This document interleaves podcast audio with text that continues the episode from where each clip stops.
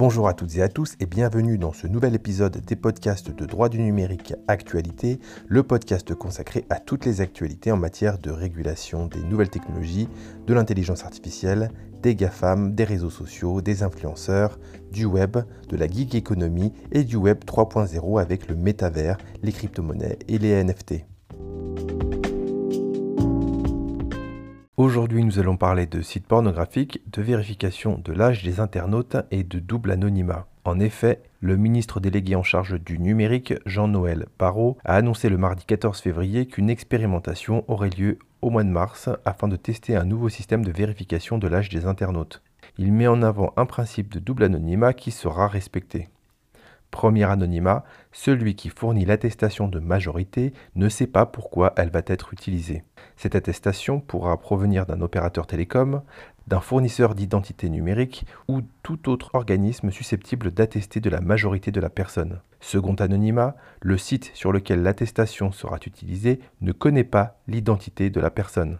Même si on attend la publication d'un avis de la CNIL et de l'ARCOM, le ministre assure que ce système est considéré par ces dernières comme étant le plus robuste. Ce système sera donc testé à la fin du mois de mars par un ensemble d'entreprises.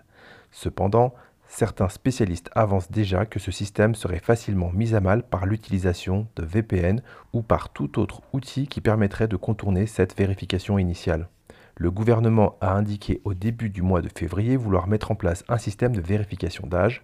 Celui qui est utilisé actuellement est basé sur une déclaration sur l'honneur qui est considérée comme peu fiable. Les sites ne se conformant pas ultérieurement à ce nouveau système de vérification d'âge pour leurs utilisateurs français pourront être tout simplement bloqués en France.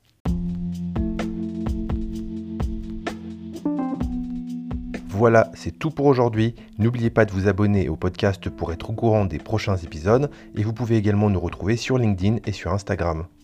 Pour toute question, suggestion ou louange, n'hésitez pas à nous envoyer un message à brice.nouveau.media. Je vous dis à très bientôt pour un prochain podcast de droit du numérique actualité.